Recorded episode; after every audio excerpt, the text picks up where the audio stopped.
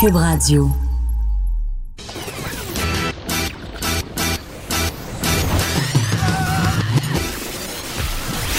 Pour elle, il n'y a jamais de mauvaise question. De 13 à 15. Les effronter. Avec Geneviève Peterson.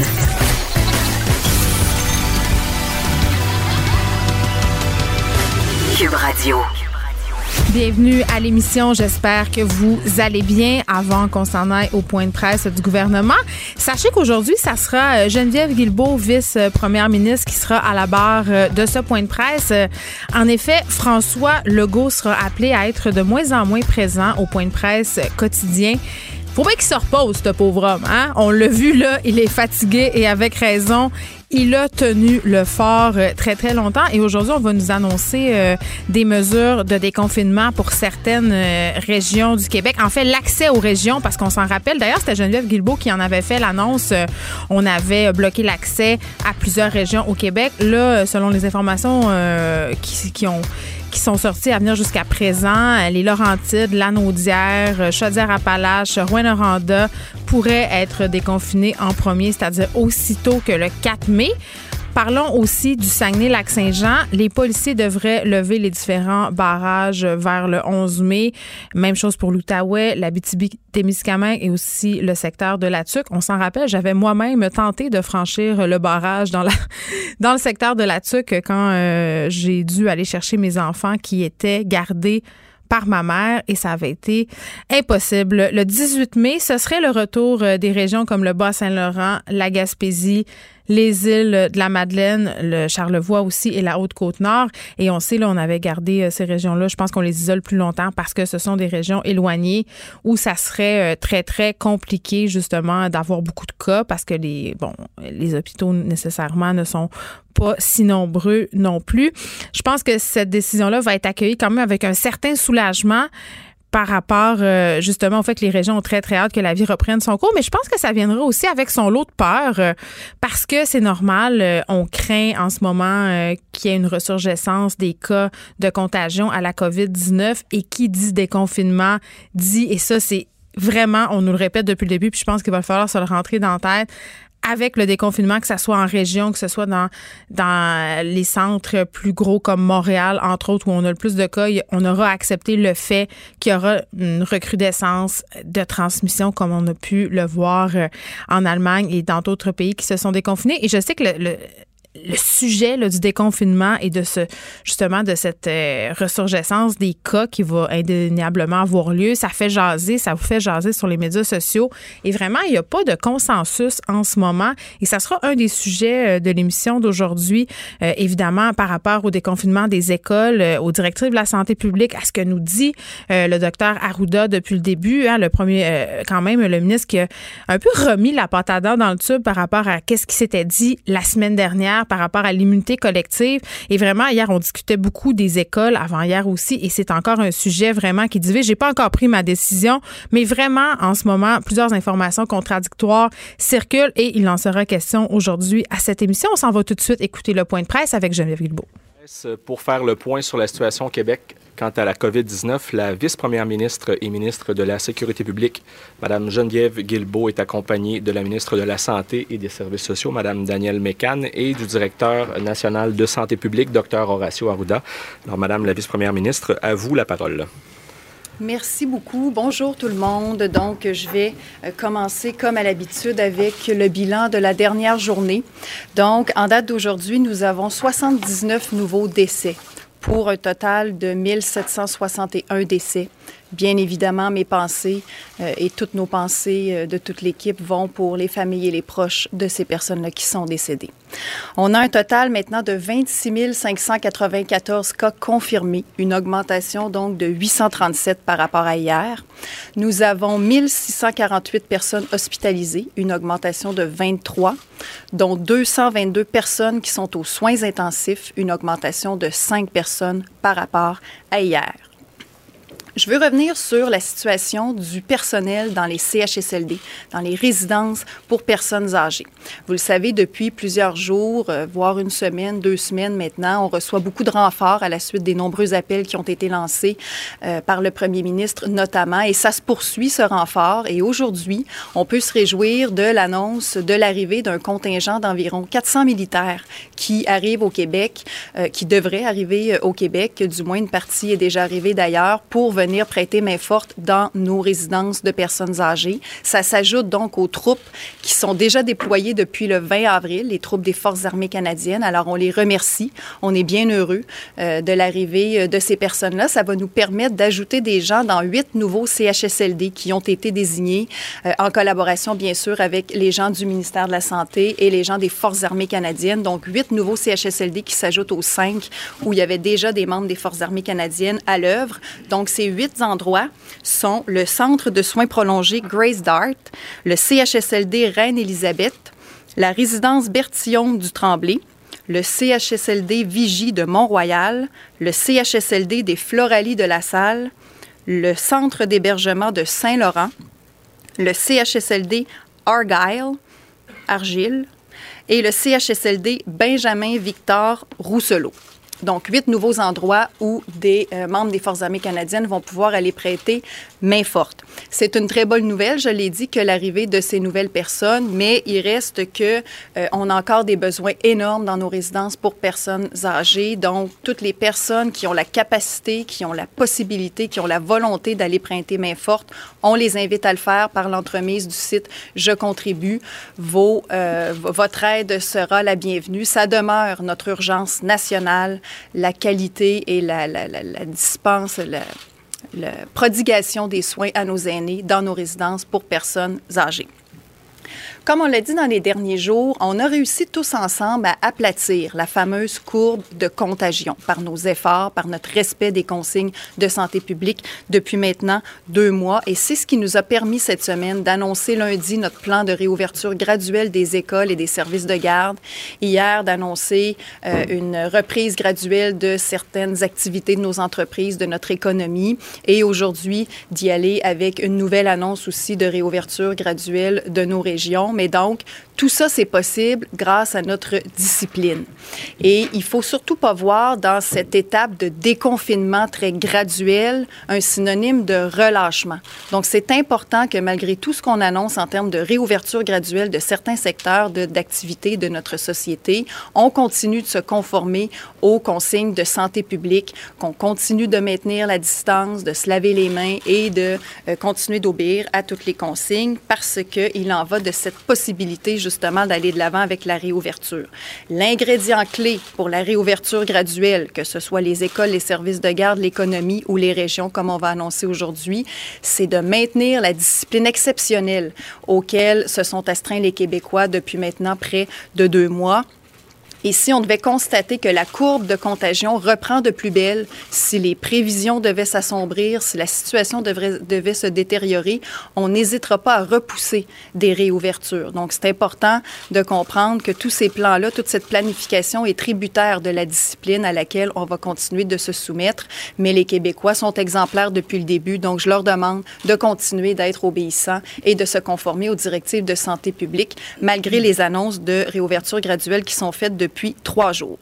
C'est donc dans cette même logique, toujours de réouverture graduelle, qu'on va annoncer donc aujourd'hui un plan de réouverture graduelle toujours de certaines régions du Québec. L'idée, c'est de progressivement euh, diminuer ou même retirer les contrôles policiers des allées et venues dans certaines, certaines régions, certains endroits qui étaient, euh, entre guillemets, fermés jusqu'à aujourd'hui pour permettre donc les déplacements euh, entre ces régions-là, à l'intérieur, euh, à l'intérieur ou à l'extérieur de ces régions-là pour suivre le plan de réouverture de l'économie. On demande quand même aux Québécois d'éviter les déplacements superflus, d'éviter de se déplacer d'une région à l'autre si ce n'est pas essentiel. Je l'ai dit, il faut quand même continuer de s'astreindre aux mêmes consignes de santé publique et le fait d'éviter des déplacements superflus d'une région à l'autre fait partie de euh, ces consignes que nous demandons aux Québécois de respecter. C'est pas le temps de euh, d'aller flâner ou d'aller dans les commerces d'une autre région simplement pour le plaisir ou d'aller faire son épicerie ailleurs que euh, chez soi juste pour le plaisir non plus. On essaie d'éviter de se déplacer, de rester dans la région où on demeure ou en tout cas dans la région où on se trouve et de limiter ainsi ces déplacements malgré qu'ils redeviennent permis pour euh, certaines raisons. Ainsi donc, à partir de lundi prochain du 4 mai, nous allons rouvrir progressivement, sous toute réserve, et si la situation continue de bien aller, certaines régions. Donc, à partir de lundi prochain, le 4 mai, les euh, contrôles policiers des déplacements seront euh, retirés pour les régions des Laurentides, de Lanaudière, de Chaudière-Appalaches et pour la ville de Rouen. Donc ça, c'est pour lundi prochain, le 4 mai. Ensuite, si tout se passe bien toujours, lundi le 11 mai, nous retirons les contrôles des allées et venues dans l'Outaouais, à l'exception toutefois de Gatineau, donc dans le reste de l'Outaouais, dans euh, la région de l'Abitibi, à Latuc et au Saguenay-Lac-Saint-Jean. Et enfin, lundi suivant, le 18 mai, toujours si tout se passe bien, euh, les régions du Bas-Saint-Laurent, de la Gaspésie, des îles de la Madeleine, le secteur de Charlevoix et la Côte-Nord seront également euh, rouverts pour les allées et venues. Pour ce qui est de la ville de Gatineau, du nord du Québec, de euh, la basse côte nord, de Mingani, du Nunavik et des terres cries de la baie James, qui eux aussi étaient des territoires qui étaient actuellement, dont les allées et venues étaient actuellement contrôlées. On n'est pas en mesure aujourd'hui de vous donner une date pour ces secteurs-là parce qu'on est encore en train d'évaluer la situation, euh, de suivre la situation dans ces endroits-là, dans ces communautés-là. Et euh, donc, on n'est pas en mesure de donner une date aujourd'hui, mais évidemment qu'avec la santé publique, on suit tout ça de très près. Et dès qu'il nous sera possible de vous donner une date pour ces secteurs-là, nous le ferons. L'idée, c'est toujours de ne pas ouvrir prématurément, de continuer de protéger les secteurs qui ont encore besoin d'être protégés. Et c'est ce que nous faisons aujourd'hui en, euh, en, ne donnant pas tout de suite une date pour ces endroits-là, mais dès que ce sera possible, nous le ferons. La raison pour laquelle on annonce dès aujourd'hui ce calendrier-là, qui pourrait toutefois changer sous réserve de l'évolution, mais c'est pour permettre aux gens de se préparer. Donc, de se préparer au fait que ces secteurs-là vont euh, rouvrir, euh, de, se préparer pour les gens qui pourraient être peut-être plus craintifs, de se préparer au fait que cette région-là, ce secteur-là où ils demeurent, va euh, réouvrir, ou à l'inverse, des gens qui sont impatients de voir leur région rouvrir, bien, ça va leur donner une indication de la date à laquelle ils peuvent s'attendre pour que cette, le secteur où ils demeurent ou le secteur où ils travaillent soit à nouveau permis euh, de fréquenter. Donc, on va continuer d'évaluer la situation comme je l'ai dit, mais le mot-clé, c'est vraiment la discipline. Et tout ce plan-là de réouverture graduelle des régions du Québec, de la même façon que le plan de réouverture des écoles, des services de garde et de l'économie, dépend vraiment de la capacité, la volonté des Québécois de continuer d'appliquer les consignes de santé publique. Donc, il faut maintenir la distanciation, il faut maintenir les interdictions qui sont actuellement en place en termes de santé publique. Donc, rester à deux mètres. Il faut continuer de se laver les mains fréquemment. Il faut euh, continuer de, protéger nos personnes plus vulnérables, notamment nos aînés. Il faut aussi euh, continuer d'éviter, je l'ai dit, les déplacements superflus d'une région à l'autre et il faut éviter de se rassembler. Les rassemblements intérieurs-extérieurs demeurent interdits. C'est important de le dire aussi. Donc, toutes ces consignes-là demeurent par ailleurs malgré la réouverture de certains secteurs, mais euh, à l'évidence, en parallèle, de la réouverture de certains secteurs de l'économie, de certaines activités commerciales professionnelles. Ça va générer plus d'allées et venues dans plusieurs secteurs. Donc, c'était la suite logique finalement d'y aller avec la réouverture graduelle des régions du Québec. Alors, si on réussit tout ça, si on est prudent, si on est euh, docile et si on est discipliné, on va réussir ce plan de réouverture des régions, comme on va réussir les autres plans de réouverture de d'autres secteurs du Québec sans relancer la pandémie. Donc, c'est l'objectif, relancer le Québec sans relancer la pandémie, et c'est en respectant les consignes de santé publique qu'on va réussir à le faire. Pour mes remerciements du jour, je veux remercier aujourd'hui nos adolescents nos ados du secondaire qui sont chez eux actuellement et qui, euh, pour plusieurs, ont été déçus d'apprendre, qui pourront pas retourner à l'école, qui pourront pas, ou peut-être pas retourner à l'école comme tel, mais qui pourront pas revoir leurs amis, qui pourront pas revoir leur école, pourront pas revoir leurs profs avant la fin de l'année scolaire. Donc, on sait que c'est décevant pour vous. Alors, je veux vous remercier de, malgré tout, malgré la déception, respecter les consignes de santé publique, de comprendre la situation, de vous conformer à la situation. C'est très apprécié. Merci de votre discipline. Et je veux aussi vous dire qu'on vous a entendu et qu'actuellement, on travaille avec le ministère de l'Éducation pour trouver une façon de souligner, malgré le contexte difficile, votre diplomation, votre graduation. Je pense entre autres aux finissants, surtout euh, pour ce qui est euh, du, de la diplomation, parce que les finissants n'auront pas la chance, malheureusement, de pouvoir vivre le traditionnel bal des finissants. Donc, on pense à vous et on essaie de trouver une façon créative, imaginative, mais respectueuse des consignes de santé publique, de pouvoir vous permettre de souligner ce moment qui est important dans votre vie, que euh, la graduation du secondaire. Alors, merci beaucoup. Vous travaillez fort, vous le méritez. On va faire en sorte de pouvoir vous offrir cette, euh, ce petit... Euh, ce petit privilège, ou en tout cas cette petite récompense euh, dans le contexte actuel, malgré tout. Je termine en disant qu'on avance, on progresse, mais c'est pas le temps de crier victoire. On le dit souvent, mais c'est important de le répéter. La problématique, le virus, tout ça, ce n'est pas derrière nous. Oui, on annonce des réouvertures graduelles. On est rendu à annoncer, à envisager des réouvertures graduelles, mais euh, tout n'est pas gagné actuellement. Et je veux le redire, tout va dépendre de notre discipline et tout va dépendre des efforts de distanciation que nous allons maintenir. Alors, je vous encourage à continuer, je vous demande à continuer de respecter les consignes de santé publique. On a été exemplaires depuis deux mois dans le confinement. Il faut être tout aussi exemplaire dans la réouverture graduelle du Québec. Merci. Vincent Dessureau, le point de presse qui était tenu par euh, la vice-première ministre, ministre de la Sécurité publique, Geneviève Guilbeault, qui a commencé, euh, comme à son, comme à l'habitude, par un bilan. Oui, 79 euh, nouveaux décès au Québec, 837 nouveaux cas, euh, hospitalisation, donc 1648 de plus 23 et 5 aux soins intensifs, donc un bilan assez euh, classique, quoique le, le, nombre de décès est peut-être un petit peu plus bas aujourd'hui. C'est une bonne nouvelle.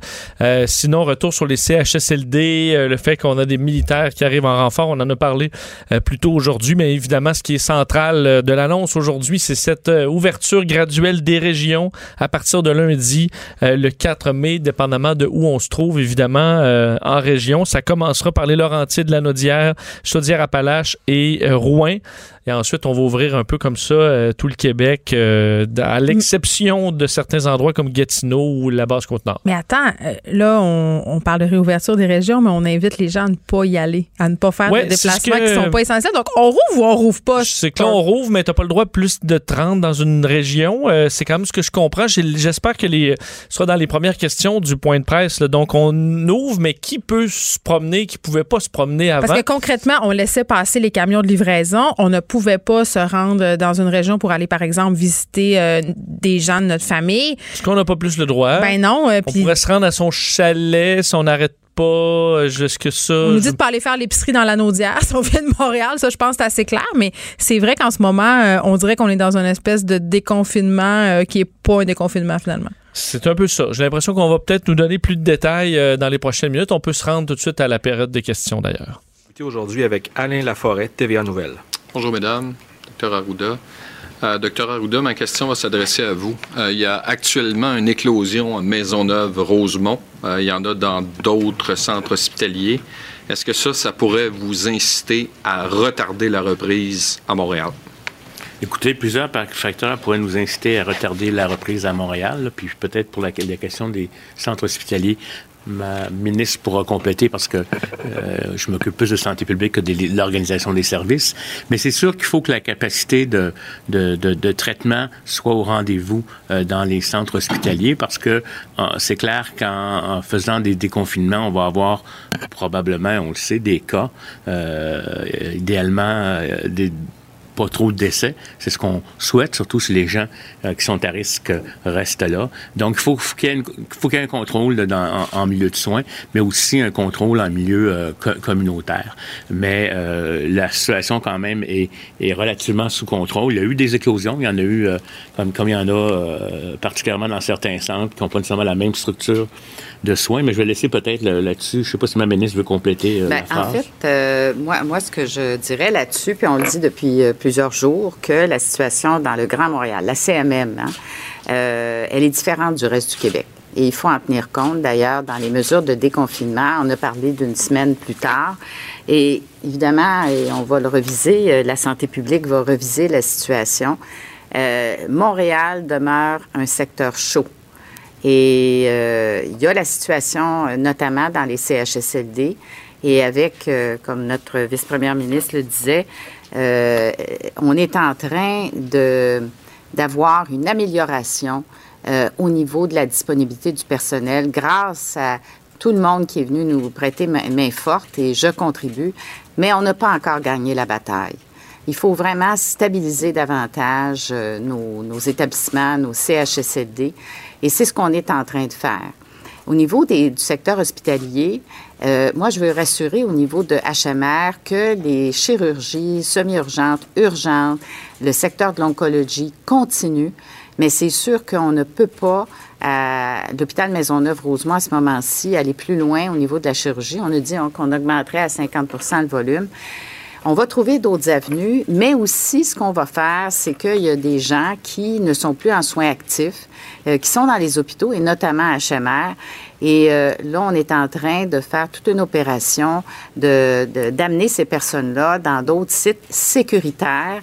On a fait un gros travail, euh, toujours dans le sens d'avoir des équipes dédiées, des zones froides, des zones chaudes, de l'équipement de protection suffisant. Donc ça, ça va aider. Euh, il faut dire aussi que l'hôpital Maisonneuve-Rosemont, bon, c'est tout près de Montréal-Nord aussi, puis on sait qu'il y, a une situation de ce côté-là, d'éclosion. Euh, mais aussi, c'est un hôpital qui reçoit énormément à l'urgence hein, de, de, de, gens. Euh, donc, il y a des patients qui sont arrivés par l'urgence, puis des patients COVID-19. Et donc, il y, a un, y, a un, gros volume de, de patients COVID-19. Il y en a 165 actuellement qui sont hospitalisés pour la COVID-19. Mais l'éclosion, on a, on, a on a pris le contrôle sur l'éclosion, puis on continue les activités urgentes euh, et nécessaires euh, de l'hôpital. Puis je vais terminer en disant qu'on va revoir euh, au niveau de l'île de Montréal euh, le secteur hospitalier, on va voir, il y a beaucoup d'entraide entre les hôpitaux. S'il y a des choses qu'on peut faire ailleurs qu'à l'hôpital Maisonneuve-Rosemont, temporairement, parce qu'on pense avec ce qu'on, ce qu'on est en train de faire, qu'à l'hôpital Maisonneuve-Rosemont, on va être capable d'augmenter notamment la chirurgie puis les autres traitements euh, qui sont pas urgents, qui sont plus électifs, euh, dès la semaine prochaine. Alors, on est en train de prendre le contrôle sur la situation. Autre question? Je vais rester dans la même veine avec le décloisonnement des régions. Depuis le début, lorsque vous avez mis le Québec sur pause et que la planète s'est mise sur pause, c'est pour protéger le réseau de la santé. Si on décloisonne des, des régions comme la Gaspésie, le Bas-Saint-Laurent, Charlevoix, le Saguenay, qui n'a pas un réseau de la santé qui est énorme, est-ce qu'il n'y a pas un risque justement de perte de contrôle? Bien, écoutez, je, vais laisser la parole à la Dr Arruda, mais, ce que je peux vous dire, c'est qu'on suit de jour en jour euh, la fameuse courbe, hein? euh, mais on suit également les hospitalisations en général, puis les soins intensifs. Et euh, on voit qu'il y a une stabilisation au niveau de l'hospitalisation puis des soins intensifs. Les, chiffres qu'on vous donne, ça comprend des gens qui ont la COVID-19, mais qui n'ont plus besoin du plateau technique de l'hôpital. Alors, il faut qu'on discrimine parce que si on regarde... Oui, mais c'est pour l'ensemble des régions. Euh, les chiffres qu'on vous donne, c'est vraiment pour l'ensemble des régions du Québec. Et les hospitalisations puis les soins intensifs, les deux tiers de ces gens-là ont été hospitalisés et ont eu des soins intensifs dans la grande région euh, euh, de Montréal. Alors, on n'est pas euh, préoccupé autant pour les autres régions que pour la région de Montréal actuellement. Mais sur la question de l'épidémiologie, je vais donner la parole à Dr Arruda, mais on a quand même fait des préparatifs euh, au niveau des autres régions du Québec qui n'ont pas le même volume, on, le comprend, là. Mais euh, évidemment, il va falloir suivre la situation de très près. Docteur Arruda? Oui, écoutez. Très rapidement, simplement signaler que ces régions-là vont ouvrir en dernier aussi. On parle du 18 mai actuellement et c'est sous toute réserve. Donc, dans dans l'intervalle, on va suivre la situation, docteur Arruda, son équipe et tout ça. Puis si on devait modifier des dates en conséquence d'une recrudescence de la courbe ou d'une situation qui se détériorait, bien, on le fera. Puis ça, c'est important de le répéter. Ces plans-là, ce sont des plans, ce sont des prévisions, mais c'est euh, dans la mesure où tout irait bien euh, d'ici la date planifiée. Je vais laisser C'est clair qu'au-delà de l'épidémiologie, euh, je dirais du Québec, on a une analyse qui est faite plus fine pour la région de Montréal euh, par sous-catégorie de milieux comme CHSLD, communautaire, etc. Et on va euh, s'assurer d'avoir les mêmes critères pour les déconfinements à l'intérieur des régions froides. C'est-à-dire qu'on va s'assurer qu'il y a des tests suffisants, qu'il y a une capacité de faire des enquêtes comme telles, qu'il y ait une marge de manœuvre au, niveau hospitalier pour être capable de le faire. Fait que je je pense que, euh, d'ailleurs, ces euh, régions-là ont probablement les conditions meilleures. On espère qu'ils ne vivront pas le même phénomène euh, qui est arrivé dans les CHSLD dans la région métropolitaine. Un, parce que probabilité de moins grand contact des plus petites populations comme telles. Deux, ils sont en train de se préparer en termes de, ressources humaines pour pas avoir les problématiques qu'on a eues. Il y a des équipements de protection personnelle plus qu'antérieurement. Donc, je pense que ça va être encore là toujours monitoré euh, au, jour le jour, mais je pense que ça fait partie. Euh, si s'il y a une place où les robinets peuvent laisser couler un peu d'eau, actuellement, c'est bien, euh, je vous dirais, dans les régions plus périphériques que celles de la communauté métropolitaine de Montréal. Merci. Prochaine question, Hugo Pilon-Larose, La Presse. La question a été un peu abordée ces derniers jours, mais justement, quand on rouvre les régions, comme en ce moment, que doivent anticiper les Québécois pour cet été? Dans le sens où on, sait qu'il n'y aura probablement pas de voyage à l'international. Euh, le tourisme, c'est quand même important euh, au Québec. Si les courbes, si ça se passe bien, si les scénarios optimistes euh, se réalisent, est-ce que votre objectif est de permettre et d'encourager les Québécois à voyager entre les régions? Et selon vous, vous serez en mesure d'évaluer justement l'évolution des courbes? À quel moment pour pouvoir annoncer si oui ou non les voyages entre régions seront permis? Oui, ben, peut-être un mot général, puis Dr Arruda pourra compléter euh, s'il le souhaite. Mais euh, oui, c'est sûr qu'à terme, on souhaite que les gens puissent retourner à une vie normale éventuellement. On n'est pas capable de répondre en ce moment à quel moment est-ce qu'on va pouvoir retourner voir nos amis, nos parents, nos grands-parents et tout ça. Et il y aura de la segmentation. C'est sûr que les groupes plus vulnérables, nommément nos aînés, vont probablement devoir faire l'objet de mesures de protection plus longtemps que d'autres groupes, par exemple les enfants qui retournent déjà à l'école. donc, c'est vraiment une situation qui évolue au jour le jour, de semaine en semaine. On a annoncé cette semaine déjà quand même des euh, réouvertures importantes. les écoles, les services de garde, certains euh, volets de l'économie et aujourd'hui les régions. C'est un pas dans la bonne direction.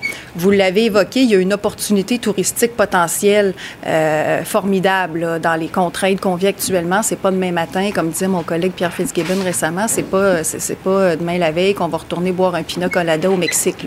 Donc il y a une opportunité touristique pour le Québec qu'on va certainement vouloir saisir, mais au moment où on sera prêt à le faire. Actuellement, on n'a pas euh, tout ce qui est non essentiel, hébergement locatif et tout ça, le, louer des chalets, voyager dans le Québec, c'est interdit, c'est pas possible. Mais quand ce sera possible, non seulement on va être heureux de pouvoir le rendre possible, mais on va même encourager les Québécois, l'achat local et tout ça. Donc, il y a des opportunités qui vont découler de cette situation-là, mais actuellement, par contre, je l'ai dit, il faut pas crier victoire, c'est pas derrière nous. On n'est pas capable de vous dire le 4 juillet, vous pouvez vous réserver un hôtel en Gaspésie pour aller voir le, rocher percé. Puis on n'est pas capable en ce moment de faire ça, mais certainement qu'on travaille dans ce sens-là. On est conscient que les gens sont, commencent à être tannés, le moral, des fois, peut décliner, puis tout ça. Puis les beaux jours arrivent, ça donne le goût de sortir, ça donne le goût d'aller visiter.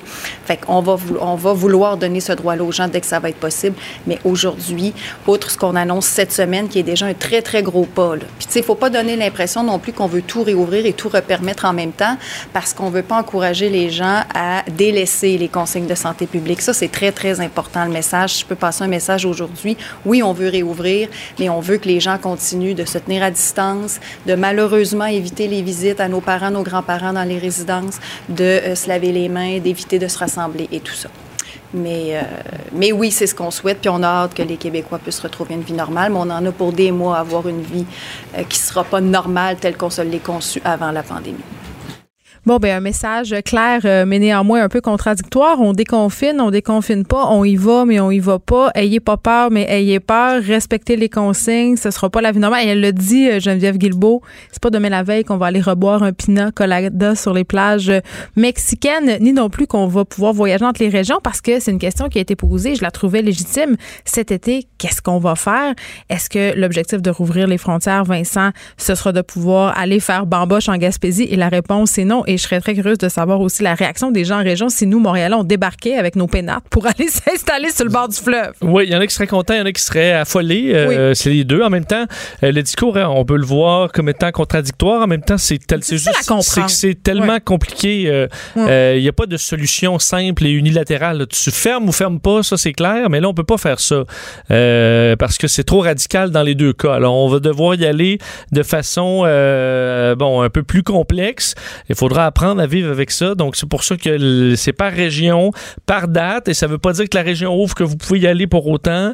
Euh, là, je me demande, est-ce qu'on vous donne une contravention si vous êtes dans une région où vous n'avez pas de raison d'être? Non, mais pas juste ça. Là. On va rouvrir les écoles et quand je dis euh, c'est contradictoire, l'essence de mon commentaire, c'est de dire en fait que depuis le début, alors que les instructions étaient vraiment très, très claires, là, tu restes chez vous, point à la ligne. Déjà, il y avait des gens qui avaient de la misère à suivre et à comprendre. Là, puisqu'on réouvre graduellement, c'est sûr que ça devient encore plus tentant de sortir ou d'interpréter, si on veut, les règlements. Tu parles de contravention. Là, on rouvre les écoles. Est-ce que je dis à ma fille de 13 ans qu'elle peut aller au parc avec ses amis s'ils sont à deux mètres de distance? C'est tout ça qu'il va falloir jaucher. Là. Effectivement. Euh, donc, il faudra suivre les, explications de la santé publique de près. Vous rappelez que l'ouverture, donc à partir du 4 mai, la Nodière, euh, l'île Laurentides, Chaudière-Appalaches et Rouen. Le 11 mai, le lundi suivant, l'Outaouais, sauf Gatineau, l'Abitibi-Latuc, Saguenay-Lac-Saint-Jean. le 18 mai, Bas-Saint-Laurent, la Gaspésie, euh, l'île de, les îles de la Madeleine, Charlevoix et la Côte-Nord. Il reste là, euh, bon, Gatineau, les, euh, la Mingani, Nunavut, la basse Côte-Nord, des endroits où on n'a pas de date encore. et donc, c'est ce qu'on a expliqué. Peut-être un mot sur les secondaires 5 qui ont été salués, qui était le remerciement du jour. Là. Non, mais c'est vrai, là, ceux qui, qui, avaient leur balle de finissant, c'est pas facile à prendre. Il n'y a pas de closure. Effectivement. Il y en a peut-être qui sont soulagés. Moi, je l'aurais été. de jeunes ah. secondaires qui disaient, ah, ma foi, pas à danser. Puis, ah, moi, je voulais pas y aller. Euh, et pour d'autres, c'est la catastrophe parce qu'ils y pensent depuis le secondaire 1. Hmm. Et euh, on va donc trouver un moyen de souligner cette diplomation d'une façon particulière qui respecte les, euh, les nouvelles normes. Alors, on travaille là-dessus. Vincent. Ben, c'est ça. pas? Effectivement. Mais je vous rappelle ceux que les jeunes qui s'en vont au cégep, qui sont en secondaire 5, pour les parties, vous vous reprendrez. Euh, le cégep, c'est fait pour ça. vous reprendre sans problème, je vous rassure. Exactement. Justin Trudeau qui a fait le point aussi sur les mesures euh, annoncées par son gouvernement. Oui, et euh, bon, faut dire que Justin Trudeau n'avait rien à annoncer de particulier aujourd'hui. Euh, mais ben, on je pense assez là, au niveau des annonces de subventions. Il a fait un petit résumé de toutes les différentes mesures. on a appris, entre autres, que bon, la, il a confirmé que la Ligue canadienne de football avait demandé l'aide du fédéral pour 150 millions de dollars d'aide financière. Le fédéral est à y réfléchir. Euh, également, le Parlement se réunit aujourd'hui en personne. Euh, c'était virtuellement, euh, donc, et là, c'est en personne. ils auront des visières. Ils auront, ben, en fait, ils seront évidemment très peu là, dans à l'intérieur. Et on sait que le point central aujourd'hui des débats, c'est la PCU pour les étudiants, donc la prestation canadienne d'urgence jugée trop généreuse ben, par les conservateurs qui jugent que ça empêchera d'être incité d'aller travailler. alors, les différents partis ont chacun leur vision. Le bloc amène une idée un peu entre les deux. Le nouveau mm. Parti démocratique qui lui dit, au contraire, ça devrait être 2000, ça devrait pas être 1250. Alors, euh, c'est le, le au centre des discussions, mais Justin Trudeau se montrait plutôt aujourd'hui confiant qu'on allait pouvoir s'entendre sur la question des étudiants. Je suis confiant que tous les partis d'opposition, tous les parlementaires savent euh, que nous devons appuyer nos étudiants. Euh, c'est une question euh, immédiate avec des étudiants qui savent pas comment ils vont trouver un emploi d'été, qui ne savent pas comment ils vont payer leur loyer ou faire leur, leur épicerie. Et donc, on a besoin de les appuyer pour cet été. Alors voilà pour, euh, pour Justin Trudeau qui s'est montré également euh, optimiste quant aux discussions entre les provinces et dit que tous les paliers de gouvernement sont unis et travaillent ensemble au Canada. Très bien, on te retrouve tantôt avec Mario Vincent. Et euh, j'ai envie de vous dire, la crise, évidemment, n'affecte pas seulement la santé des Québécois, elle touche toute l'économie du Québec. Et il y a une initiative qui a été mise sur pied par Québécois Média en collaboration avec Cube Radio et notre marque financière Porte-Monnaie qui s'unissent pour aider les entrepreneurs d'ici. Là, on le sait, ça va être très, très important de les soutenir. Euh, donc, euh, on donne, entre guillemets, des campagnes publicitaires euh, quand même d'une valeur de 10 000 Donc, si vous êtes entrepreneur et que vous voulez participer, c'est-à-dire avoir droit à ce placement publicitaire, vous devez vous rendre sur le site web de Cube Radio pour évidemment avoir les détails et aussi décrire votre entreprise. Et chaque semaine, deux entrepreneurs bénéficieront de cette offre. Écrivaine. Blogueuse. Scénariste et animatrice. Geneviève Peterson. La Wonder Woman de Cube Radio. Oui, la Wonder Woman, elle sent pas tant Wonder Woman en ce moment. Elle a euh, une enfant au secondaire, une enfant vraiment qui n'a pas pris, et là je pèse mes mots, cette annonce du gouvernement euh, qui a été faite par rapport à la réouverture des établissements scolaires. Là, on le sait, ça n'ouvrira pas avant le 1er septembre pour nos ados. Et d'ailleurs, euh, je pense que le gouvernement a compris que les adolescents en ce moment étaient pas super heureux de cette nouvelle, puisque leur remerciement allait aux étudiants du secondaire, notamment à ceux qui devront euh, justement dire adieu à leur bal, du moins dire adieu à ce bal de façon traditionnelle, puisqu'il leur sera proposé une autre avenue mais quand même, les jeunes secondaires, la réalité, là, c'est qu'ils vont devoir attendre jusqu'à septembre pour sortir, pour pouvoir voir leurs amis et ça les affecte. On en parle depuis deux jours. Nos ados passent leur temps sur leurs écrans. C'est difficile de les motiver et j'ai vraiment l'impression, en tout cas, du moins en ce qui concerne ma fille, que euh, on s'enfonce un peu dans un maras, qu'on perd un peu le lien qu'on a avec eux. Et euh, je me suis dit, écoutons, par euh, parlons avec une personne qui travaille de près avec les jeunes, qui est vraiment en lien avec eux. Parlons tout de suite avec Chloé Champagne-Gagné, qui est coordonnatrice de la Maison des jeunes La Baraque de Mascouche. Bonjour Chloé. Oui, bonjour. Écoutez, c'est vraiment difficile pour nos ados. Là. Je pense qu'on ne va pas se faire de cachette. Évidemment, qui dit maison de jeunes dit rassemblement. En ce moment, les jeunes ne peuvent pas se rassembler chez vous, mais est-ce que vous continuez quand même à communiquer avec eux? Absolument. En fait, euh, la plupart des maisons, en fait, je dirais toutes les maisons de jeunes sont ouvertes, mais virtuellement en ce moment. Euh, c'est sûr que ça a été toute une adaptation parce qu'on est habitué d'être un milieu de vie où justement les jeunes se rassemblent. Il a mm. fallu changer un peu notre approche avec les adolescents, mais on garde contact avec les jeunes, puis c'est le plus important pour euh, ceux qui travaillent avec les jeunes. En fait, c'est le lien qu'on a avec eux. Est-ce que vous avez l'impression, euh, comme c'est la mienne avec ma fille, que en ce moment les jeunes sont un peu, comment je dirais bien ça, fâchés? Ils trouvent ça pas juste, par exemple, euh, pour les jeunes qui ont des frères, des sœurs qui vont retourner à l'école, ceux qui sont au primaire. Dans quel état ils sont les jeunes quand vous parlez avec eux? Qu'est-ce que vous sentez? En fait, ce qui est plus difficile en ce moment pour les jeunes adolescents, c'est clairement de ne pas pouvoir voir leurs amis ou leur chum est blonde, parce que pour plusieurs, ils sont aussi en couple puis ils peuvent pas voir euh, leurs copains, leurs copines. Euh, c'est vraiment ça qui est difficile, puis de pas pouvoir non plus bon venir à la maison des jeunes, avoir leurs activités régulières. Euh, là, quand on annonce que leurs écoles vont être fermées, eux, on, bon, on s'entend. il y en a qui aiment l'école, il y en a qui aiment moins, il y en a qui aiment moins ça, mais ce qu'ils aiment en fait, c'est aussi le rassemblement, c'est d'être avec leurs amis. Mais c'est surtout ça. C'est vraiment difficile pour eux. Puis justement, quand on voit petits frères, petites sœurs, cousins, cousines qui, eux, vont devoir retourner à l'école, euh, mais qu'eux restent à la maison, c'est incompréhensible pour eux, puis je pense pour plein d'autres mondes aussi. Euh, ça soulève des questions, on n'a pas toujours les réponses. Qu'on essaye le plus, en fait, dans toutes les maisons de jeunes, du regroupement des maisons de jeunes, euh, c'est d'être d'être là pour eux, d'entendre ce qu'ils ont à nous dire. Euh, mais, faites-vous des activités à distance, par exemple? Parce que euh, j'ai l'impression euh, qu'en ce moment, nos ados sont tous évachés sur les divans en train de checker Instagram et TikTok. C'est pas mal ça qui se passe chez nous. oui, mais c'est ça, ça dépend des ados, ça dépend des maisons. Hmm. Les maisons de jeunes sont vraiment actives actuellement là, pour justement oui, c'est par les réseaux sociaux. Fait évidemment, on n'a comme pas le choix d'être par écran. Euh, par contre, euh, il y a des activités qui se font, il y a des, défis qui sont lancés, puis après ça, ils nous montrent les vidéos qu'ils ont faites. Euh, c'est vraiment chaque maison de jeunes qui va aller voir qui sont leurs jeunes, qu'est-ce qu'ils ont besoin. Puis euh, c'est sûr qu'il y a une maison de jeunes qui est dans une dans un village, dans une campagne, une maison de jeunes qui est en ville, c'est des défis différents aussi.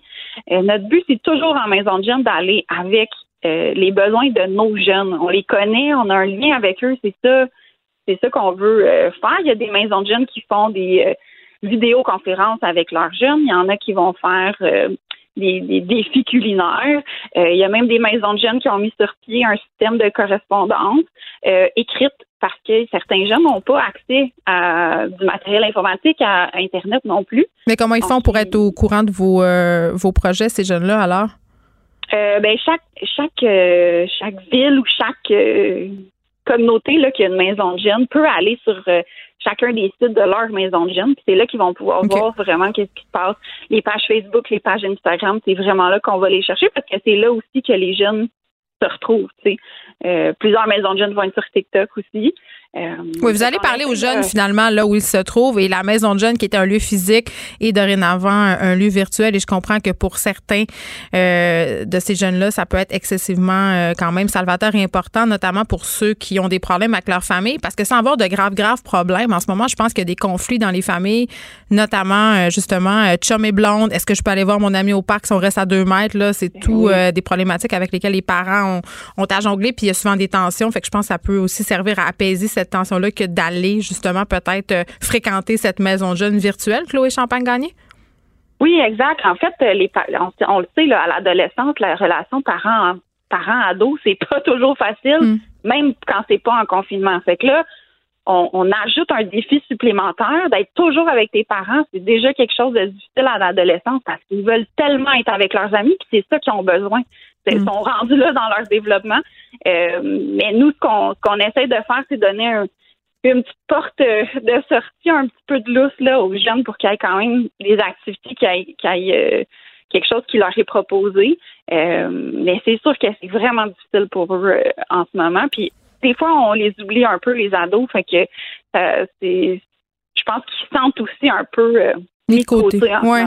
Très bien, Chloé Champagne, gagnée, coordonnatrice de la Maison des Jeunes, la baraque de Mascouche. J'espère euh, que vous allez pouvoir rouvrir euh, bientôt parce que je pense qu'on comprend que c'est un service très, très important. Allons tout de suite parler à euh, Samuel Vessière, qui est professeur adjoint au département de psychiatrie, co-directeur du programme Culture Mind and Brain à l'Université McGill, parce que on vient de l'aborder avec Chloé. La crise actuelle affecte la santé mentale des adolescents et moi, je suis très, très inquiète pour la santé mentale des jeunes en général, pour la santé mentale de mes enfants en particulier parce que c'est évoqué depuis le début. Le confinement, c'est pas facile, mais il me semble que pour les ados, ça doit être encore pire. Euh, Monsieur Vessière, bonjour. Bonjour. Écoutez, euh, c'est évident, là, les adolescents, le centre de leur vie, c'est leurs amis, c'est la vie sociale. Vraiment, c'est euh, vraiment alentour de tout ça que tout leur univers tourne. Et là, je me dis, avec cette annonce qu'on a eue sur la réouverture des écoles, nos ados ont appris que eux, ben, ça les concernerait pas, hein, qu'ils retourneraient pas avant le 1er septembre. Et vraiment, j'ai senti euh, chez plusieurs adolescents, chez nous aussi, là, avec ma fille, une, certaine détresse psychologique, euh, même de la colère. Oui, absolument. Écoutez, moi je pense que d'abord, je, je, voudrais applaudir la décision du gouvernement Legault de réouvrir les écoles primaires. C'est une décision courageuse, très importante. Mm. Malheureusement, je pense que c'est pas assez. Et comme vous, je suis vraiment inquiet pour la santé mentale des adolescents euh, qui sembleraient maintenant vous rester confinés jusqu'en septembre. Et ça, c'est vraiment terrible. Donc, dans, un moment, euh, peut-être on pourra parler euh, du problème de, de, de, la peur et de la fascination morbide du public. C'est peut-être pour ça que le gouvernement Legault a décidé de, de ne pas rouvrir les écoles secondaires. Mais mais, je pense qu'il faut parler euh, de, de l'épidémie d'anxiété qui faisait déjà ravage chez les, chez les adolescents, mhm. euh, du, temps d'écran à la hausse qui avait des, conséquences désastreuses pour le développement psycho-émotionnel des enfants.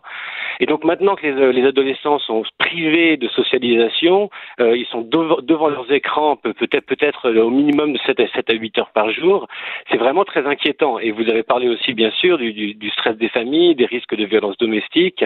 Donc, donc là vraiment, il y a une une épidémie qui, euh, selon moi, va être beaucoup plus grave, beaucoup plus sérieuse que les conséquences de, santé de, la COVID elle-même. Mais par rapport aussi à ce drapeau qu'on agite, la détresse et des familles en difficulté au gouvernement depuis le début, là, je me dis, et puis vraiment, c'est le gros bon sens, la détresse et la misère n'arrêtent pas en secondaire 1. Je veux dire, des enfants qui étaient vulnérables au primaire continuent malheureusement à l'être au secondaire. Donc, dans cette optique-là, c'est pas nécessairement logique d'utiliser cet argument-là pour prétexter une réouverture au primaire et pas au secondaire. Absolument. Mais, mais, selon moi, je pense qu'il ne faut pas être euh, trop hâtif à blâmer le gouvernement. Moi, je mm. pense que M. Legault, ça fait pas mal de temps qu'il essaye de rouvrir l'économie et les écoles. Simplement, on vit en démocratie et il répond au public. Si vous voyez, là, il y a une pétition contre la réouverture des écoles primaires qui a plus de 250 000 euh, mm. signatures. Mais les gens ont peur, vous comprenez. Les parents sont apeurés. On s'abreuve de nouvelles à journée longue. Il y a des gens qui meurent. Vous comprenez, les parents d'être pas certains. Moi-même, je sais même pas si je vais renvoyer mes enfants à l'école et je n'ai pas particulièrement peur, M. Vessière.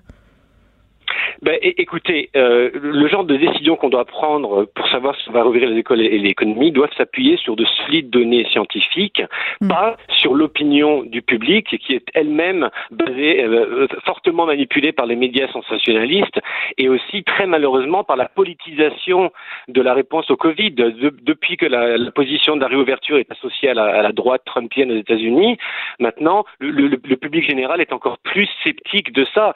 Simplement, hmm. il existe quand même beaucoup de données épidémiologiques qui sortent tous les jours, des études euh, sur l'immunité collective aux États-Unis, euh, en France, en, Hollande, en, Suède, en Allemagne, qui montrent que les prévisions initiales du taux de mortalité de 3% étaient complètement fausses. On a surréagi. Donc, euh, et, malheureusement, au Québec, la, tragédie épouvantable dans les maisons de retraite est déjà passée. Et ça, c'est pas la faute du Covid. C'était la faute de, de notre individualisme et notre nos pratiques abjectes d'envoyer des vieux mourir dans, des bâtisses horribles.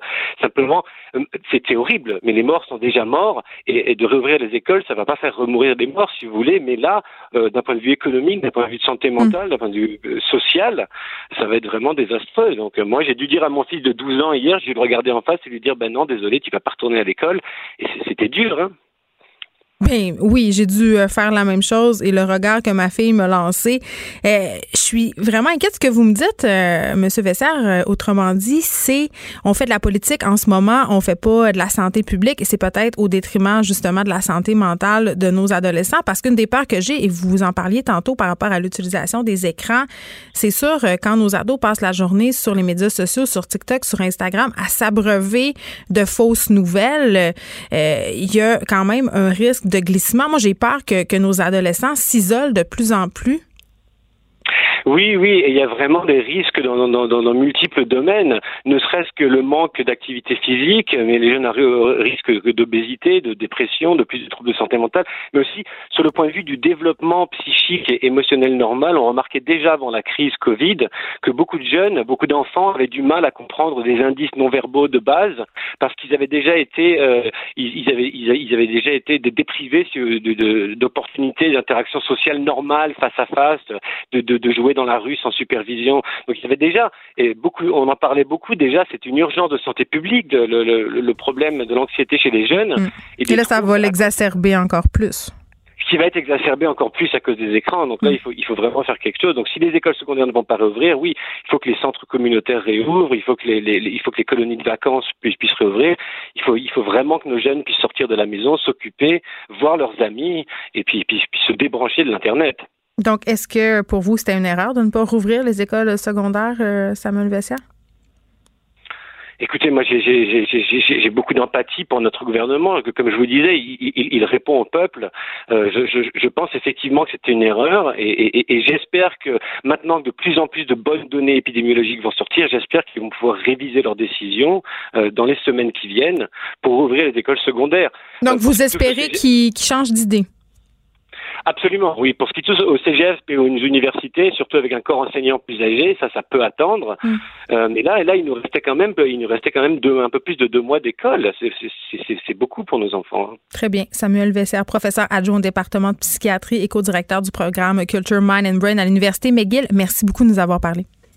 C'est un plaisir. Les effronter. Avec Geneviève Peterson. Les vrais enjeux, les vraies questions. Vous écoutez Les effronter. Évidemment, en ce moment, c'est très tentant de jouer au gérant d'estrade, de dire notre bon gouvernement aurait dû faire ci ou ça et de remettre en question absolument euh, chacune des paroles et des décisions euh, qui sont prises depuis les derniers jours. Euh, quand même, il y a une importante game politique qui joue en ce moment. Je pense pas que c'est un secret pour personne et on va analyser avec un expert en gestion de crise la façon dont le gouvernement gère la COVID-19 et cette réouverture des écoles des entreprises et de certaines régions du Québec. Euh, accueillons Victor Enriquez. Bonjour, Monsieur Enriquez. Bonjour, Mme Peterson. Écoutez, euh, quand même, euh, aujourd'hui, c'était Geneviève Guilbeault qui était à la barre du point de presse du gouvernement québécois. le premier ministre François Legault sera moins présent dans les prochains points de presse. On a appris ça pour les raisons quand même qui semblent évidentes. Évidemment, il doit être mm-hmm. fatigué, mais il y a quand même une stratégie derrière ça, j'imagine. Oh, tout à fait. Je vous dirais que au-delà de la fatigue, il y a certainement une euh, un constat qui est fait au niveau des autorités gouvernementales, c'est que on a moins de choses à annoncer qu'on avait au début. Hmm. Là maintenant, on va prendre, on va arriver dans une nouvelle phase qui va être une phase de reprise des activités partielles. Les gens vont être plus au travail également. On va vouloir euh, reprendre un peu aussi l'activité normale au niveau politique. Et bien entendu, à ce moment-là, le premier ministre va prendre un peu de recul, probablement euh, se distancer des points de presse quotidiens pour faire des points de presse au besoin. Ça se pourrait qu'on en ait pendant deux, trois jours de suite lorsqu'on aura des annonces. Mm. Mais déjà, on avait vu euh, les points de presse diminuer. On était passé de sept points de presse par semaine à cinq. Et là, on va retomber dans une certaine normalité. Mais attendez-vous à ce qu'au moins trois, quatre fois par semaine, on revoie le premier ministre quand même. Bon, au départ, euh, évidemment, on voyait presque exclusivement euh, le directeur de la santé publique, le docteur Horacio Arruda. Euh, d'ailleurs, il y a un article dans le Devoir ce matin écrit par Guillaume Bourgault-Côté qui a attiré mon attention sur justement sa présence. Parce que, bon, on le sait, là, le docteur Arruda, il a une personnalité assez flamboyante. Là. Personne, je pense, va oublier euh, quand il nous a dit qu'elle allait cuisiner des tartelettes portugaises. Il y a aussi vraiment euh, beaucoup de mimes qui ont été faits, euh, le mettant en vedette. Il y a même une page Facebook qui a été créée. je pense que 60 000 personnes qui l'ont aimé. Là, Horacio Arruda, notre héros. Donc, vraiment, c'était devenu une, une une vedette. N'ayons pas peur des mots, c'est quand même ça. Mais euh, là, depuis que la crise s'est en quelque sorte aggravée, on le voit moins, le docteur Arruda. On dirait que c'est un peu effacé ou qu'on l'a effacé. Je pense que d'une certaine façon, il y, a, et le contexte et oui, on l'a un peu effacé. Vous savez, euh, docteur Arruda, oui, est très flamboyant. Euh, il a aplati la courbe avec des démonstrations physiques très fortes. Il nous a donné une image très forte au début de cette crise et il nous a rassurés. On avait besoin de ça à ce moment-là. On avait besoin de ça, exactement. On avait besoin de ce genre de personnalité-là, ça faisait du bien. Et vous savez, là, ça fait sept semaines qu'on annonce des décès. Euh, les gens sont confinés chez eux, l'énergie change aussi. Et là, on a besoin, et, les dossiers deviennent de plus en plus politiques. Donc, on est moins dans l'explication de qu'est-ce que la maladie, qu'est-ce que la santé publique fait, et on est plus dans l'explication de qu'est-ce que le politique réalise, quelle prise en charge le premier ministre fait. Donc, naturellement, le contexte fait qu'on le voit moins. Je pense que d'une certaine façon, Dr Arruda aussi peut avoir une certaine fatigue. Cette personnalité flamboyante-là, elle demande de l'énergie. Hmm. Je pense que d'une certaine façon aussi, l'instant est grave. Vous savez, on est dans des décisions. En ce moment, il y a quelqu'un qui disait euh, on est en train de construire un parachute en même temps qu'on fait la chute libre. Et, ça, c'est très dur pour un scientifique comme Dr Arruda. Vous savez, les scientifiques ne prennent des décisions que sur la base de la science. Oui, puis là, on demande, on, demande de, on lui demande de poser en quelque sorte des actes de foi. D'ailleurs, il est toujours un peu en train de, de revenir sur le fait qu'on n'a pas de certitude, qu'on pourra vraisemblablement revenir en arrière. Mais vraiment, on a l'impression, justement, comme vous le soulignez, que la politique l'a emporté sur la santé publique. Ben, parce que vous savez, ultimement, cette, euh, la, crise est une crise de santé publique et elle le reste. Mais la façon qu'on réagit est une question de politique. Et la, la façon qu'on va agir à partir de maintenant, vous savez, ce qu'on fait dans la CHSLD, c'est des choix politiques qu'on doit faire. On a besoin d'un leadership politique à ce moment-ci. Le premier ministre le, prend à ce moment, à en ce moment. On verra quels sont les résultats qu'il obtient. Euh, le déconfinement est aussi en partie une décision politique. Vous savez, le déconfinement, en ce moment, on parle de reprise de l'économie. Donc, c'est très politique comme décision de reprendre l'économie ou pas. On, bien entendu, on a les recommandations de la santé publique et on les entend, c'est primordial, c'est la première chose qu'on doit avoir. Hmm. Mais ensuite, la façon de faire, c'est une décision politique. Donc, dans tout ça, le premier ministre, lui, sera imputable. C'est donc tout à fait normal qu'il prenne plus de place. Je pense qu'ultimement, euh, bien entendu, on l'a vu aujourd'hui au point de presse, dès qu'on revient sur la maladie, la santé publique, les foyers d'éclosion, Dr Arruda reprend le dessus et revient à ce moment-là au devant de la scène. Donc, on va devoir jouer cette mixité-là. Puis je pense qu'à un, moment donné, ben, on, devait s'attendre à ce que les personnages changent aussi. Vous savez, on a rarement... la lune de miel est finie là, entre les journalistes et les membres du gouvernement, sont le bien senti euh, lors des différentes périodes de questions.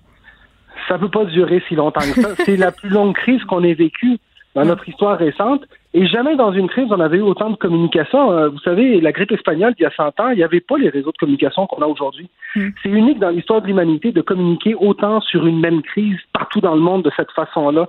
On a rarement vu cette concentration de communication, ce qui fait qu'à un moment donné, bien, bien entendu, les acteurs vont changer, vont revenir. Vous allez en voir plus certains, en voir moins d'autres jusqu'à ce qu'on sorte de cette crise-là.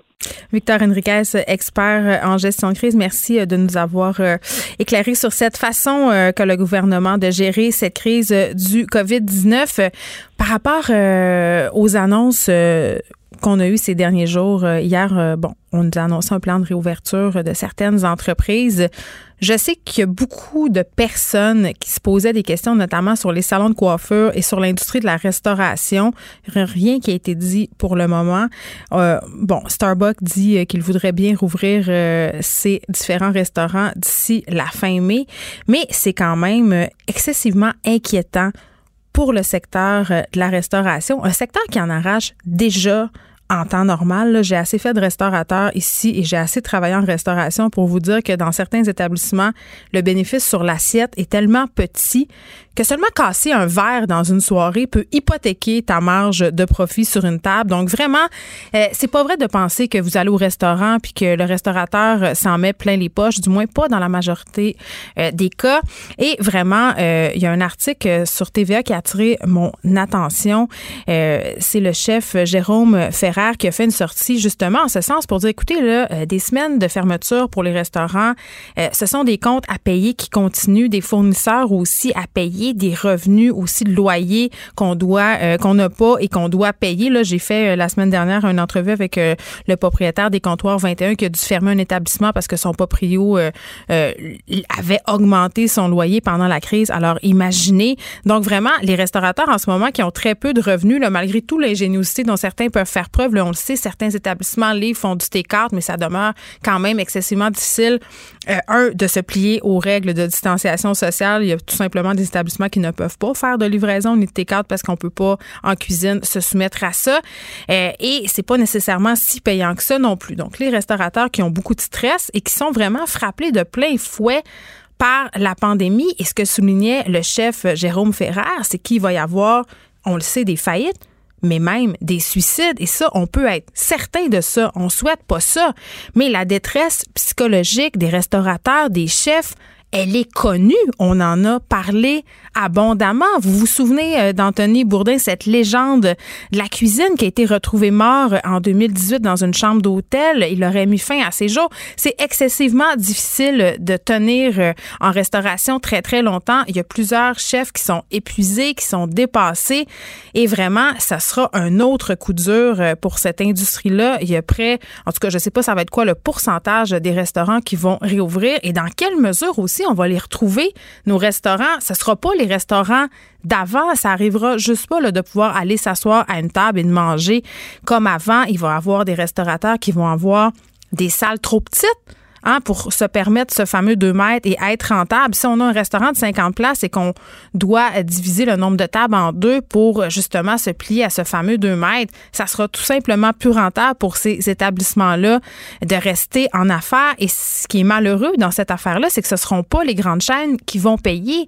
Ça va être les petits restos de quartier, les diners, les bineries et même euh, les petits restos qui sont plus haut de gamme qui vont payer le prix. Puis c'est plate, mais ça, ça donne que ce sont ces restaurants-là qui achètent local. Tu sais, ce nationalisme alimentaire dont on parle depuis le début, cette initiative de consommer québécois, d'acheter des légumes, des fruits, de la viande qui vient d'ici, eh bien, ces petits restaurateurs-là, ils sont excessivement importants dans ces chaînes-là et malheureusement, ce sont eux qui devront fermer et ça, je trouve ça absolument tellement triste. S'il y a une chose que vous pouvez faire en ce moment, c'est encourager ceux qui font du take-out et ceux qui livrent. Faites-le si vous avez les moyens. Je sais que, bon, euh, en ce moment, euh, se payer du restaurant, c'est un privilège, mais je pense que si on parle de nationalisme alimentaire, une bonne façon d'encourager euh, les producteurs d'ici, c'est d'aider nos restaurants qui sont, dans bien des cas, leurs meilleurs clients.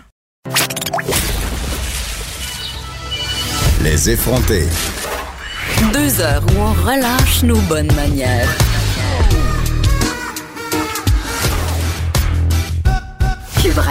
Le Québec est vraiment à feu et à sang et ce n'est pas euh, seulement en raison de l'épidémie euh, de COVID-19, c'est aussi parce que les gens euh, se questionnent par rapport aux plans de réouverture qui sont annoncés depuis le début de la semaine, qu'on pense aux écoles, aux entreprises, aux régions. Et vraiment, on se demande, est-ce que le gouvernement suit vraiment les recommandations des experts, que ce soit euh, euh, des experts québécois de la santé, mais aussi des experts à l'échelle mondiale pour justifier la réouverture graduelle de notre province, province quand même qui est la plus affectée par la COVID-19. Juste pour vous dire, au Canada, on a 51 230 cas et au Québec, on en a 26 594. Donc vraiment, la province est surreprésentée. Je parle tout de suite avec André Noël, que vous connaissez bien, journaliste euh, émérite, qui signe euh, ces temps-ci un texte dans le magazine indépendant Ricochet, justement, sur cette question. Monsieur Noël, bonjour. Bonjour Geneviève. Écoutez, euh, quand on nous a annoncé euh, ce plan de réouverture des écoles en début de semaine, je crois que euh, on n'a pas été les seuls à se questionner. Le bon nombre de parents sont un peu montés aux barricades pour dire qu'avec justement cette réouverture allait venir, et ça c'est vraiment inévitable, une nouvelle montée des cas de COVID-19.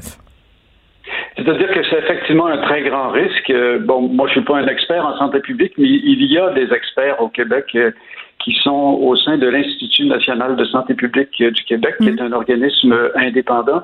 Et effectivement, c'est ce qu'ils ont écrit dans un avis qui a été remis au gouvernement le 22 avril. Ils disent le retour des enfants à l'école, et je cite, risque de provoquer une forte augmentation de la maladie dans la population adulte.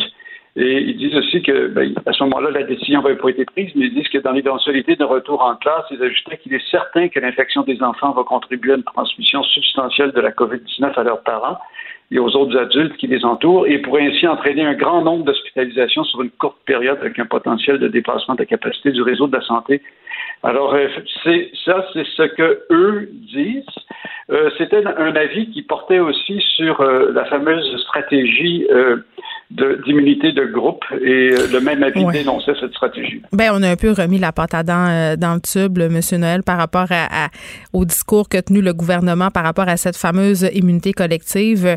Mais revenons à Horacio Arruda, si vous voulez bien, qui ne semble pas nécessairement avoir tenu compte de, cet avis, en tout cas émis le 22 avril. Moi, ça m'a quand même... Euh, mon Dieu, comment dirais-je, ça m'a rendu dubitative parce qu'on s'entend depuis le début de cette crise, on nous taraude avec cette idée. On a mis en place des mesures de confinement pour ne pas que le réseau de la santé se retrouve surchargé, comme on l'a vu par exemple en Italie. Bon. Là, avec cette stratégie de retour à l'école, vous venez de nous lire euh, la directive euh, de l'Institut national de santé publique. On pourrait, euh, si je comprends bien, se retrouver submergé. Fait qu'on aurait tout fait ça pour rien. C'est effectivement un très grand risque. Maintenant, seul l'avenir dira qu'est-ce qu'il y en est.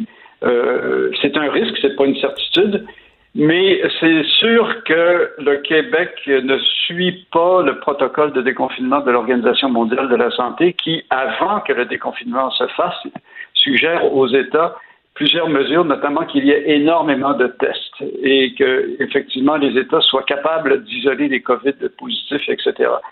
Euh, maintenant, concernant le retour à l'école, l'autre chose qu'il faut souligner, non seulement comme vous avez dit, il y a quand même un taux élevé de cas et de mortalité au Québec mm. par rapport au Canada, on en a la moitié. Il faut savoir que le Québec est la seule administration, la seule juridiction en Amérique du Nord qui va ouvrir ses écoles si vite que ça avec le Montana. Alors, j'ai affiché un article aussi du New York Times qui est paru peu après que j'ai publié mon article dans Ricochet, montrant qu'effectivement, l'immense majorité des États américains refusent euh, la directive ou les souhaits de Donald Trump qui demande de rouvrir les écoles. Ils ne veulent pas le faire. Les, écoles ne rouvriront pas au cours du printemps aux États-Unis. Et au Canada, euh, le, Québec est pour l'instant aussi la seule province euh, où cette ouverture va se faire aussitôt que ça. Mais bien sûr, et même l'Ontario trouve qu'on est un peu vite en affaires, là, André Noël. Effectivement, l'Ontario, Doug Ford est beaucoup moins précis. Euh, il dit une possibilité euh, vers le 30 mai, mais c'est même pas certain. Alors donc c'est déjà deux semaines plus tard, alors que proportionnellement la population, il y a moins de cas et moins de décès, en fait même en termes absolus. Bon, c'est sûr que les comparaisons sont toujours boiteuses. Euh, on peut toujours argumenter le fait qu'au Québec, euh, les, on compte pas les cas et les décès de la même manière, mais à un moment donné, quand on est du simple au double, ça, ça veut quand même dire quelque chose. Ben oui, mais euh, c'est ça exactement. Là. Attendez, M. Noël, parce que là, on nous a présenté des courbes euh, et force est d'admettre que c'est pas du tout le même scénario. Là. On parle d'un scénario optimiste, d'un scénario pessimiste, et si on isole justement les courbes de mortalité, puis qu'on prend en compte justement les deux, qu'on arrête d'isoler les morts en CHSLD là, pour nous pour se faire à croire qu'on a aplati la courbe. Certains experts disent qu'au contraire, on est beaucoup plus près des scénarios pessimistes. Mais effectivement, c'est-à-dire que concrètement, euh, l'épidémie est loin d'être jugulée. Loin, on est loin, loin, loin de mm. ça. Euh, il y a toujours un risque élevé de contamination euh, communautaire, beaucoup plus dans les quartiers défavorisés que dans les quartiers favorisés. et effectivement, moi, une des choses aussi que je crains avec cette décision. Bon, premièrement, l'Institut national de santé publique dit que si ça se fait, il faut absolument assurer la distanciation sociale, la distanciation de deux mètres. Mais concrètement, on sait bien que les enfants, bon, si jamais dans les classes, effectivement, il y a moyen d'éloigner les pupitres, mais on sait bien que dès qu'ils vont être dans la cour de récréation, euh, les enfants vont, s'approcher les uns des autres, vont, se toucher, vont jouer ensemble. ça fait partie de, l'enfance. Alors, c'est ça fait partie, Ça fait partie aussi de cette idée d'immunité collective. Bon, ben ça, c'est extrêmement critiqué. Ben oui. Euh, c'est parce que l'immunité collective, ça veut dire qu'on accepte qu'il y a plein de morts. C'est ça que ça veut dire. Parce que si on fait vraiment de l'immunité collective, qu'on dit, bon, let's go, euh, attrapons le virus, comme ça on va s'immuniser, premièrement, c'est loin d'être certain qu'on va l'être, qu'on n'a pas encore les preuves. C'est ce que mm. Theresa Tam, l'administratrice de la santé, euh, du Canada a dit, et c'est ce que dit aussi l'Organisation mondiale de la santé, et c'est ce que dit l'Institut national de santé publique. Et deuxièmement, ça veut dire que ça implique qu'il va y avoir beaucoup plus de morts. Alors, est-ce qu'on veut que ce soit euh, votre père, votre mère, votre tante, votre grand-mère euh, qui meurt? je veux dire, quand on rentre dans ce genre de choses-là, c'est on est sur le bord de, de débats éthiques quand même assez graves. Alors, c'est pas quelque chose euh, qui. Euh, c'est quand même assez étonnant. L'Institut national de santé publique a dit à M. Arruda que cette stratégie-là ne fonctionnait pas. Et euh, le lendemain, M. Arruda l'a défendu avec M. Legault, finalement, devant les, la réprimande, si on peut dire, ou les réprobations de Mme Tam, ils ont été obligés de pédaler en arrière sans s'expliquer d'ailleurs, ce qui est quand même assez curieux. Ben oui, puis en même temps, j'ai l'impression aussi qu'on est un peu en train d'imiter euh, le modèle français. On est un peu derrière eux et divergences quand même euh, très, très importantes là, qui existent en France en ce moment, justement par rapport au déconfinement. Exactement. Alors, il faut savoir que le euh, Conseil scientifique, qui est l'équivalent finalement de l'Institut national de santé publique ici, qui est le, Conseil des scientifiques qui entoure le gouvernement, euh, s'oppose au euh, retour en classe le 11 mai en France. Mm. Alors, eux aussi sont totalement contre ça. Alors, bon, on sait qu'en France, effectivement, il y a des débats énormément importants. Euh, il y a une perte de confiance des Français envers euh, le gouvernement parce qu'ils ont semblé naviguer à vue. Il y a plusieurs choses qui ont très mal fonctionné en France, surtout s'ils se comparent à l'Allemagne qui est juste euh, le pays voisin. Et ici, c'est risqué pour M. Arruda de ne pas avoir écouté cet avis-là et finalement de prendre des décisions qui vont un peu dans le sens politique que souhaite euh, mm. François Legault. Et euh, il n'a pas l'indépendance, effectivement, M. Arruda, que la même indépendance que l'Institut national de santé publique. Il est sous-ministre adjoint. Euh, finalement, il relève de la ministre de la Santé. Et c'est un peu délicat. Là. Il joue un, un, jeu un peu délicat parce que le grand danger ici, c'est qu'à un moment donné, si ça vire mal, si par exemple il y a effectivement des parents d'enfants qui se Ça va être de sa faute à lui, c'est sûr. Ben, je veux dire, il va y avoir une perte de confiance. Et dans une période de crise, il ne faut pas perdre faut pas avoir de perte de confiance. Et d'ailleurs, je tiens à souligner, bon, moi, je, je, fais ces critiques en ce moment même, je souligne ce que dit l'Institut national de santé publique, mais je suis pas en train de dire qu'il faut qu'il faut pas avoir confiance dans notre gouvernement parce que ce serait horrible. Mais je pense qu'ici, euh, il y a quelque chose qui se passe au gouvernement. Il devrait faire un peu, peut-être un peu plus être un peu plus à l'écoute des, euh, des, experts. Bien, justement, euh, André et on terminera là-dessus par rapport à cette perte de confiance. C'est peut-être pour ça qu'en ce moment, on fait davantage de politique plutôt que de la santé publique. Hein? Je dis ça de même. Exactement. Exactement. André Noël, journaliste qu'on peut lire dans Ricochet, merci. C'est un plaisir. Les effronter. Avec Geneviève Peterson. Les vrais enjeux, les vraies questions. Vous écoutez. Les effronter. Et là, c'est le sujet. Préparez-vous, ça va vous gratter partout sur le corps parce que le Québec est en pause, mais pas les punaises de lit et autres insectes envahisseurs qui continuent d'infester de nombreux logements. Et c'est le sujet du dernier topo d'Hugo Meunier, que vous connaissez bien, auteur et journaliste chez Urbania. Bonjour Hugo. Allô? Écoute, euh, depuis le début de la crise, tu explores toutes sortes de facettes euh, du confinement. D'ailleurs, euh, je voudrais saluer ton micro-perche qui est rendu quand même assez célèbre. J'attends son compte Instagram. Et là, tu as décidé d'accompagner un exterminateur. Raconte-nous un peu ce que vous avez fait et surtout ce que tu as vu. Ben, en fait, c'est ça. depuis un petit moment, depuis le début du confinement et de la quarantaine, je me dis pendant ce temps-là, les punaises de lit, les blattes, les rats, les souris ne ne prennent pas congé. Et surtout avec tous les commerces qui sont fermés, puis on sait que les, euh, la propagation de rats, souvent, c'est un problème de tuyauterie. Et euh, à un moment donné, bon, euh, c'est l'exterminateur Maheu qui est dans mon quartier, que je connais bien, qui a fait plusieurs topos avec son président Harold Lévy, puis j'aime lui passer un coup de fil de temps en temps me tenir au courant des nouvelles tendances dans le monde. Au niveau de, l'infestation? oui, il y a quelques années, les punaises étaient sur toutes les, les lèvres à Montréal. Il y avait un gros problème de santé publique on en a moins parlé je me suis dit, bon, présentement, avec les. Bon, les gens sont en quarantaine, les gens ne peuvent pas quitter leur appart pendant une journée pour permettre aux exterminateurs d'y aller. Euh, les commerces sont fermés, donc s'il y a des euh, rats qui se faufilent à l'intérieur et qu'il n'y a personne qui va faire un tour pendant quelques semaines, ben, ça va être quand même une belle surprise euh, lorsqu'on va réouvrir ces, ces, ces établissements-là. Donc, j'ai passé un coup de fil et il m'a parlé un peu de l'impact COVID-19 sur, sur la, la, job des exterminateurs qui sont un service essentiel. Et euh, bon, j'ai accompagné euh, un de ces euh, techniciens en gestion parasitaire sur le terrain et on est allé dans un appartement où c'était ni plus ni moins l'horreur. Oui, on peut voir les photos par ailleurs sur le site d'Urbania. Je vous conseille pas de dîner en les regardant. Mais quand même, une chose qui m'a frappé quand j'ai lu ton topo, Hugo, c'est le protocole pour enrayer les problèmes parasitaires qui est pratiquement identique à celui qu'on préconise pour contrer la COVID-19. Tout à fait. Euh, en fait, Harold Lévy, pour ceux qui le connaissent, l'exterminateur, on l'a déjà vu dans des reportages. C'est un bonhomme très coloré, euh, les cheveux longs. Euh, bon, il connaît son affaire. Ça fait 40 ans qu'il travaille dedans. Et s'il y avait un jour une épidémie de parasitaire, ça serait un peu lui, probablement notre Horacio Arruda. Euh, et c'était vraiment fascinant de comparer, de calquer un peu le monde des insectes sur celui qu'on vit présentement. Évidemment, on banalise pas que des vrais humains meurent présentement, mais quand même, je trouvais ça intéressant, son point de vue sur le protocole, comme tu disais, euh, Geneviève, qui est, euh, ça se fait dans le même ordre.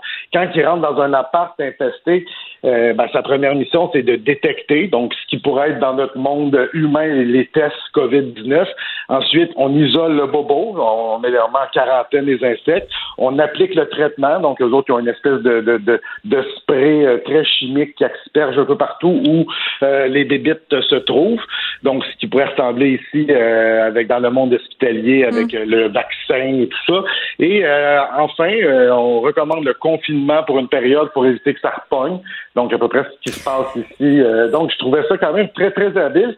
Et euh, c'est toujours intéressant de discuter avec M. Lévy parce que lui, il dit les, les insectes sont là depuis 400 millions d'années. Euh, nous, on est là depuis moins longtemps. Alors, on est vraiment une, anecdote dans la vie des insectes qui vont nous survivre. Puis peut-être qu'on a beaucoup à apprendre euh, des bibites. Hugo, euh, tu continues à faire des reportages. On t'a vu aller dans des terrains de camping. Euh, tu es vraiment sur le terrain malgré le confinement. Je peux pas m'empêcher de te demander si tu as peur, un, de pogner la COVID-19 ou même de contaminer ta famille parce que tu as deux beaux enfants et une madame à la maison. Oui, ben c'était une stratégie pour me débarrasser d'eux et de refaire ma vie avec une nouvelle épouse. Oups, on ne pas dit ça. Hein? Mm-hmm. Non, euh, non, mais pour vrai, je pense, je vis pas dans le déni, je suis conscient des risques et tout ça, mais je pense qu'il y a moyen de faire notre travail euh, en gardant une certaine distance. Je pense que tu le fais aussi, Geneviève, ne veux pas tu sors de chez vous pour aller travailler au bureau. Donc tu, prends un risque en juste en mettant le nez dehors, je le fais. Mais euh, bon, ça peut avoir l'air désinvolte parfois, mais je fais quand même attention, puis je suis quand même sensible à tout ça. Moi, en, haut de chez moi, il y a mes parents qui sont quand même dans la tranche d'âge critique, 70 euh, ans et plus. Et euh, je veux pas non plus, euh, comme tout le monde, avoir ça sur la conscience. Et mes frères seraient très fâchés, fâchés comme moi si je ramenais le COVID à la maison. Donc, euh, c'est beaucoup de purel, beaucoup de lavement de bain demain, mais je mets quand même je pense que je, je bon, je veux pas banaliser les risques et tout ça, mais j'ai comme je suis peut-être un peu naïf, mais j'ai l'impression d'être dans la tranche d'âge qui peut s'en sortir s'il arrivait euh, que je le contractais. Très bien, Hugo Meunier, on peut te lire euh, sur Urbania. Merci beaucoup de nous avoir parlé de notre côté. On se retrouve demain. Demain, ce sera déjà jeudi. Je vous laisse avec Mario Dumont et Vincent Dessereau. Merci d'avoir écouté Les Effrontés. À demain. Cette émission est maintenant disponible en podcast. Rendez-vous dans la section balado de l'application ou du site cube.radio pour une écoute sur mesure en tout temps. Cube Radio, autrement dit. Et maintenant, autrement écouté.